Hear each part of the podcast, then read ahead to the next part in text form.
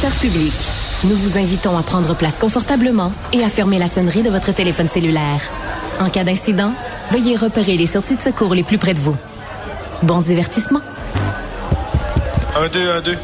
OK, c'est bon, on peut y aller. Sophie Durocher. Elle met en scène les arts, la culture et la société. Une représentation pas comme les autres. Sophie Durocher. J'espère que vous allez bien. J'espère que vous avez passé une excellente fin de semaine. En tout cas, je vous remercie d'ores et déjà d'avoir choisi Cube.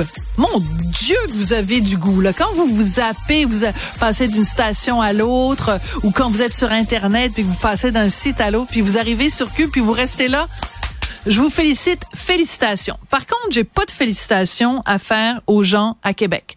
Pas les gens que j'aime, les résidents de Québec, mais certains commerces à Québec certains commerces à Québec, nommément McDonald's et Dollarama. C'est ma collègue Elisa Cloutier, qui est reporter au Journal de Québec, qui nous informe de ça.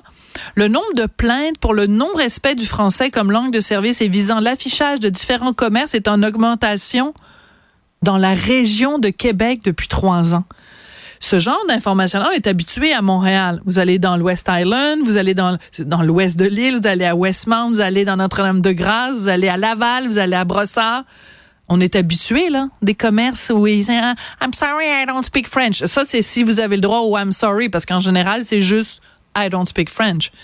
Mais là, Elisa s'est présentée dans un McDo à Québec, sur la rue Bouvier ou le boulevard euh, Bouvier. Personnellement, je connais pas l'endroit personne pour y parler en, français. On est à Québec, les amis. On n'est pas dans le fin fond de, du, monde anglophone au Québec. On est à Québec. Pas capable de se faire servir en français. Elle va dans un Dollarama, elle tombe sur une employée, pas capable de lui dire un mot de français. Mais qu'est-ce qu'il y a dans l'eau à Québec? Les gens qui me disent Sophie, tu t'énerves pour rien, pourquoi tu continues à taper sur le clou du français? Pourquoi tu t'inquiètes?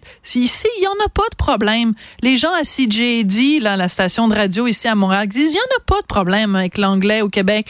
Les gens de la Gazette nous disent la même chose. C'est rendu que dans la ville de Québec, on peut plus se faire servir en français.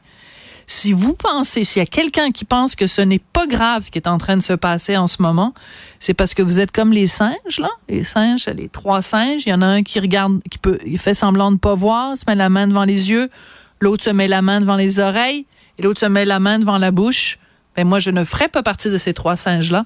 Je vais continuer à dénoncer cette situation-là.